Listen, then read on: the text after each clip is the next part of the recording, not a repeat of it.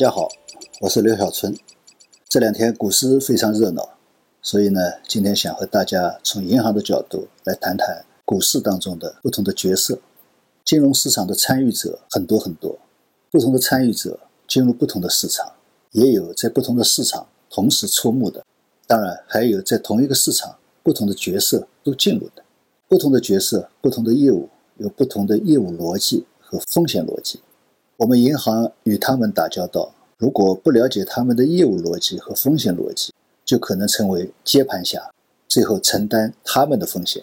监管如果不清楚他们的业务逻辑和风险逻辑，监管政策或调控措施不但不能控制风险，还可能抑制市场功能的发挥，甚而至于呢叠加风险。这两年我们这种情况应该讲已经发生了不少。即使是在同样的市场里面投资同样的产品，由于角色的不同，他们的业务逻辑和风险逻辑往往也是大相径庭的。在股票市场，股票发行人的目的是筹集资金，更好的来发展自己的企业，比如说扩大经营规模、技术改造升级、完善产业链等等。因此，必须以合理的价格来筹得资金，然后呢，通过自己的努力。在企业市场扩展、效益提高的基础上面，建立投资者的信心，获得市场的信任。所以从这个角度来讲，它的盈利逻辑应该是这样的：股票投资人是通过对股票的投资获得收益，而股票发行人是运用发行股票筹得的资金，通过自己的经营为自己和股票投资人获得收益。也就是说，股票市场的价值和收益。最终是来自于股票发行人的利。从这个角度来讲，股票市场不应该是股票发行人的赚钱市场。也就是说，募资者不应该到股票市场去赚钱，他应该是通过股票市场募集的资金去投资再赚钱。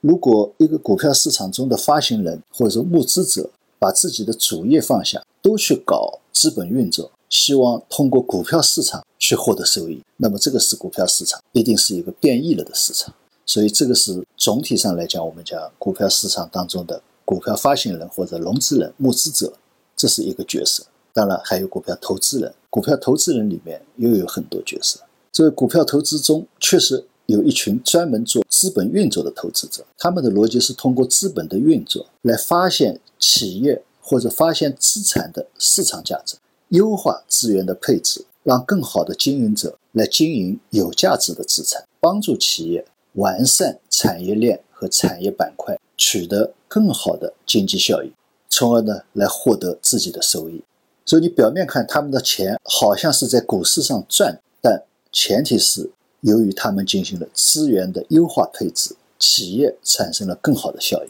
从而提高了资产的价值，最后他们自己获得了收益。当然了，我们讲上市企业自己或者说募资人自己偶尔也可以扮演。资本运作者的角色，但是呢，他的资本运作的目的还是为了优化自己企业的经营。但是我们现在市场上的问题是什么呢？有许多上市企业对资本运作乐此不疲，把资本运作当作主业来经营，高杠杆的不断的进行并购和概念炒作，弱化甚至荒废了自己的产业的谋划和经营，使得企业的盈利成了无本之木。企业的风险逻辑。就发生了逆转，所以如果市场当中这样的企业是占主流，所谓的市值依赖的就不再是上市企业的盈利能力和价值，而是依赖宏观流动性的支撑。这样的支撑当然是不能持久，尤其是对一个个体企业。那么我们股票发行当中还有保荐人，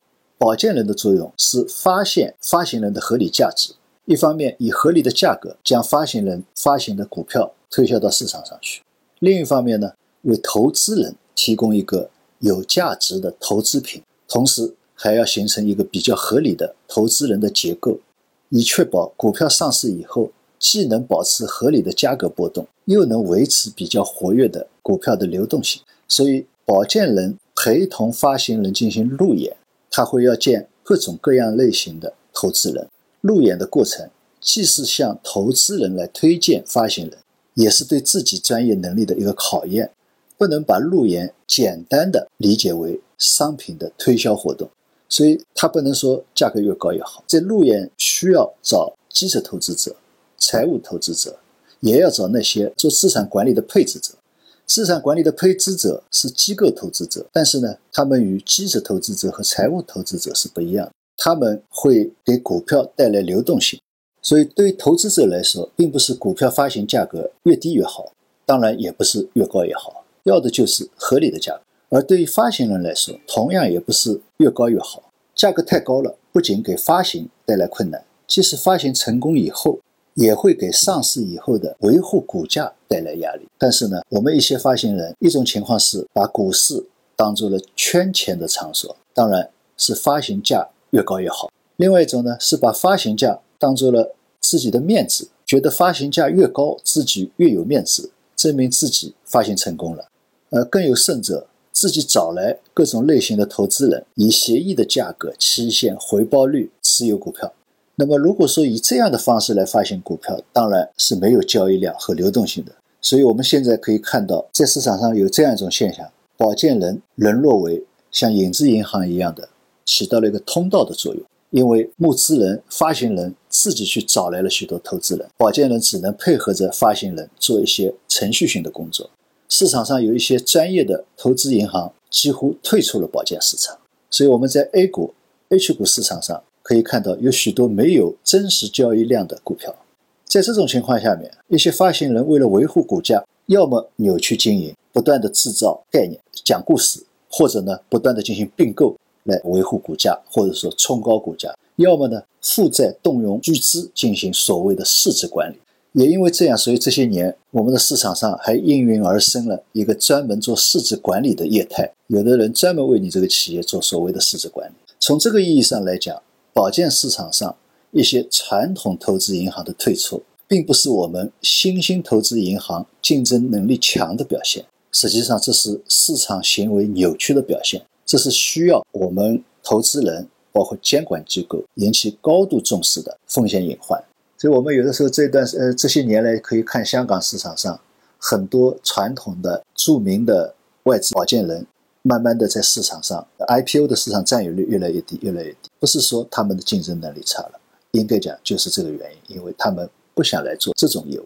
那么另外，因为股股票价格波动多大，所以好多人都把市场归结为长期资金太少。所以呢，很多专家呼吁要培养有耐心的资本。也有专家呼吁要培养有耐心的投资者。实际上，资本的耐心并不完全取决于投资者，更多的是取决于市场的机制。正是市场的高流动性，使得没有耐心的投资者的没有耐心的资金变成了有耐心的资本。也因为市场有高度的流动性，一些愿意进行长期投资的资金才敢于进入市场。所以，以为长期资金就是长期投资于一些股票，是一种错误的观念。股票市场的奥妙就是，不管投资的资金是长期资金还是短期资金，其投资的股票是有流动性的，是可以短期化的。而对于融资人来讲，融得的却是长期资金。所以，同样是投资股票，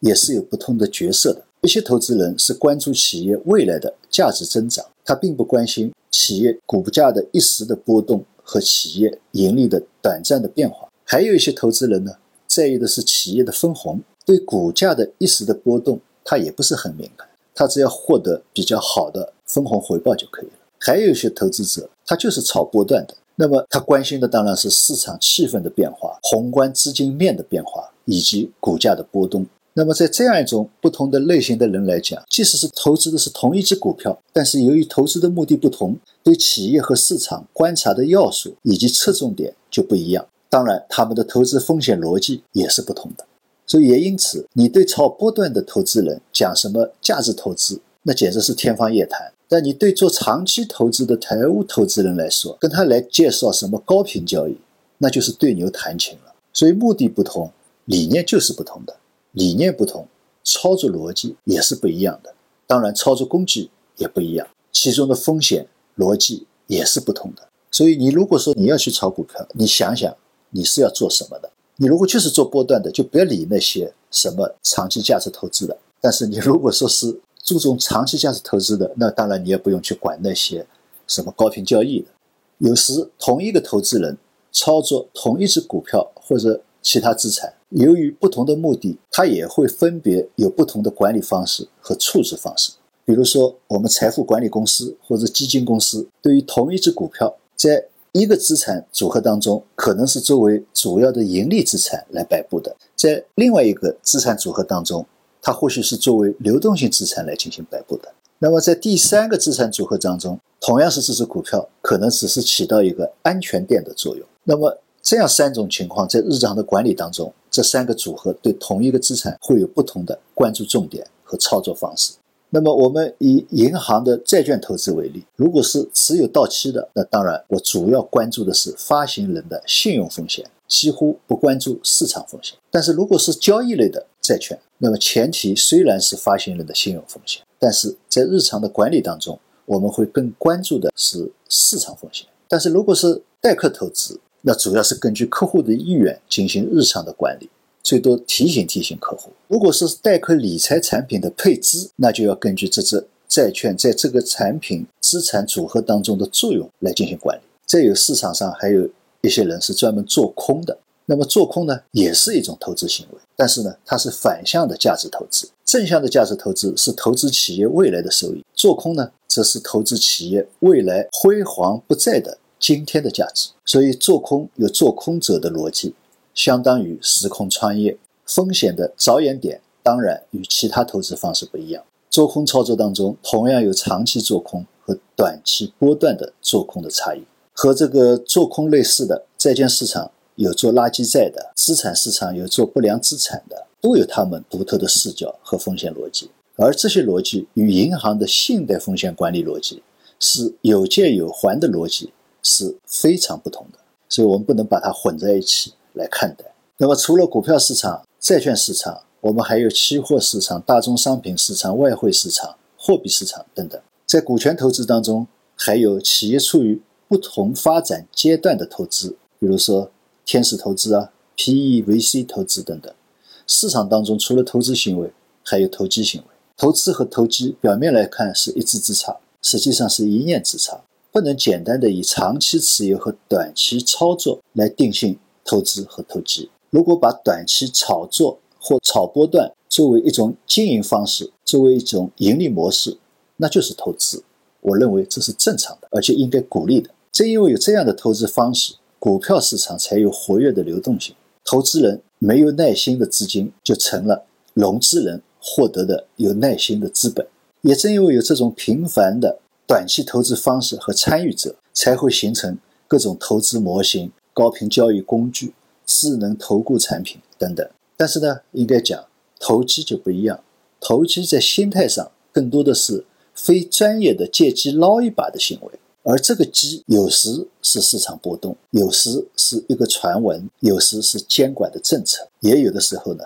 是别人的贪婪。更有一些投机，严格的说是利用非专业、不合法、合规的手段进行交易，从而获得不合法的收入，比如说内幕交易啊、关系交易啊、庞氏骗局啊等等。所以投机不能简单的以短期投资、长期投资来区分，而是说他的心态、他的手段不是真正利用市场。而是通过非市场的方式获得收益，那才叫投机。所以，我们看到市场上有形形色色的角色。作为我们银行来讲，你就需要深入的理解他们不同的业务逻辑和风险逻辑，既不能用信贷逻辑来看待他们的业务逻辑，也不能用他们的业务逻辑来主导我们银行对他们相关业务的风险管理。呃，前几年我们一些金融线乱象当中所产生的风险，我觉得都是与这样的风险管理逻辑错位有关。呃，我们银行前两年都有喊公司业务投行化这样的口号，在没有搞清楚各种业务逻辑的情况下面，就很容易造成上面我讲的风险管理的错位，投贷联动、产融结合，你不分清投和贷，不分清产和融，在不同阶段的不同业务逻辑，甚至于混淆不同业务的区别，也会产生风险管理的错位，从而导致风险的发生。这个是从我们银行角度来讲，实际上企业也一样。你如果不把这个这一些不同的业务逻辑搞清楚，忙乱的去做做这些业务，最后就是我们这些年所产生的许多企业的债券暴雷、股票质押贷款的暴雷，也包括那些影子银行的暴雷。实际上，影子银行就是把这些业务逻辑都混乱了以后产生的。那么，作为我们个人来讲，我们去参与股市，你如果不定位自己的，不把自己的定位搞清楚，最后你可能就是韭菜。同样的，从监管角度来讲，监管面对这些形形色色的市场角色，也需要有不同的监管政策、监管工具和监管理念。如果多用对银行和信贷风险的监管理念来制定政策、实施监管，可能就会按下葫芦起来瓢。今天我就跟大家分享这些，谢谢大家。